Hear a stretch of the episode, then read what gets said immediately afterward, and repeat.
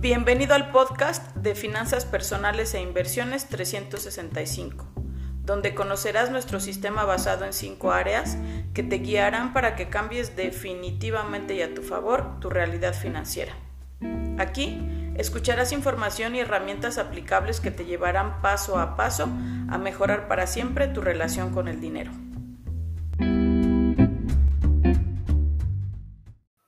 Hoy hablaremos acerca de tres tipos de ingresos.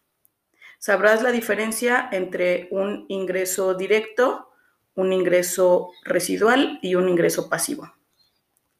Un ingreso directo es aquel donde intercambias tu conocimiento, tu tiempo y a veces hasta tu dinero por una ganancia económica. Un ingreso residual es donde también tienes que invertir alguno de estos tres elementos pero en menor proporción. Un ingreso pasivo es aquel donde únicamente colocas tu dinero a cambio de más dinero. Te voy a platicar acerca de los tres. El ingreso directo, como te decía hace un momento, es aquel donde pones todo tu tiempo, todo tu conocimiento y hasta tu dinero para obtener una ganancia un empleo, una prestación de servicios son ingresos directos. Quisiera que reflexionaras lo limitado que es un ingreso directo. Si eres, por ejemplo, un médico, tu día tiene ciertas horas y va a haber un punto donde no vas a poder dar más consultas que 10 o 15 tal vez al día. Y ahí se acabó tu posibilidad de crecimiento si tú tienes un empleo, dependes de un sueldo y ese sueldo irá creciendo, depende de la cultura de cada empresa, sin embargo también tiene un tope máximo. Incluso un director, un CEO, tienen un ingreso limitado. Si tú tienes un emprendimiento y necesitas estar a cargo de él, estar presente para atender a tus clientes es un ingreso directo.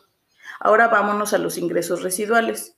Si tú empiezas a crecer ese autoempleo y puedes contratar a alguien que atienda tu negocio, eso te permite tener tiempo para ti. Igual vas a tener que estar dándole seguimiento a tu emprendimiento, pero ya no depende de tu presencia física. Eso sería un ingreso residual. Otro ejemplo de ingreso residual son las redes de mercadeo o comisionar por algún tipo de recomendación, algún negocio, algún producto. Todos esos son ingresos residuales. Si te das cuenta, los ingresos residuales, el tiempo, el conocimiento y la carga emocional que tú le puedes estar invirtiendo se reduce, aunque también es limitado. Date cuenta la diferencia entre un ingreso directo y uno residual. El tiempo, el compromiso, la movilidad y tu carga emocional van cambiando completamente. Entre un ingreso directo y un ingreso residual, ganas algo importantísimo que se llama libertad. Ahora imagínate vivir de ingresos pasivos. Primero vamos a ver qué es un ingreso pasivo. Es aquel donde colocas tu dinero para que se multiplique y se haga más dinero. ¿Has escuchado la frase dinero por dinero o el dinero trabajando para mí? Eso sería un ingreso pasivo. Desafortunadamente en nuestra cultura los ingresos pasivos no son algo común. Te voy a dar ejemplos de ingresos pasivos. Entonces vamos a suponer que yo soy amiga del médico que tiene su clínica. Este médico primero empezó con ingresos directos dando consulta, luego sumó ingresos residuales al contratar a varios profesionales que den consulta en su clínica y entonces ahora tiene ingresos residuales de cada uno de esos profesionales que le rentan el espacio o que les recibe una comisión por cada consulta, ahí ya tiene ingresos residuales y entonces empieza a tener excedentes de dinero ese mismo doctor con ese dinero excedente puede empezar a invertir. Invertir en bienes raíces, por ejemplo. puede invertir en acciones, puede invertir en CETES y en muchos vehículos de inversión que existen. O si tú eres amigo de ese médico, entonces tú tienes unas finanzas sanas y hablas con él y le dices que quieres invertir en su clínica.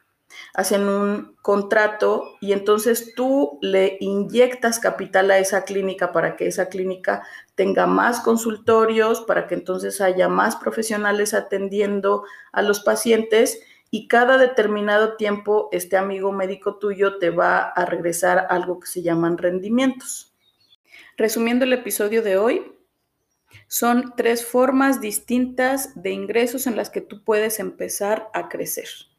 Ingresos directos, residuales y pasivos. Ejemplos de ingresos directos está un empleo, un autoempleo que depende de tu presencia o el pago de honorarios. En ingresos residuales, ganancias de un autoempleo donde ya no depende de que estés físicamente ahí, comisiones por recomendación o invertir en una franquicia, por ejemplo. Ingresos pasivos incluyen invertir directamente en negocios, usar plataformas reguladas para invertir en bienes raíces, acciones o hasta productos del campo como agave. Iremos viendo más y más opciones de cada uno conforme avance el podcast.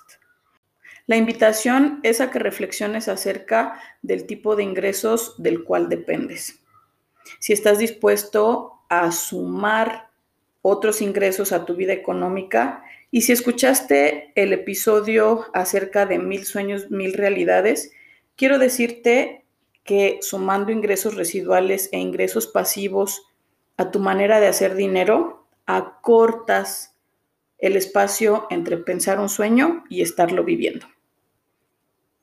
Ubica también qué creencias han hecho que tengas el tipo de ingresos del cual dependes. ¿Para qué te educaron?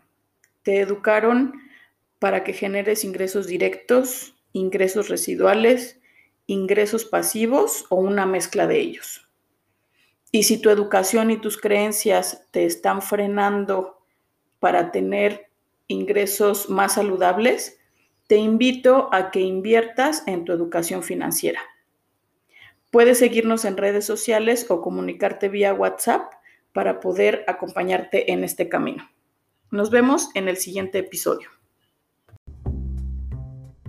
Síguenos en redes sociales, Facebook Finanzas 365, Instagram 365 y si quieres recibir información directa a tu WhatsApp, solo envíanos un mensaje al 477-280-9529.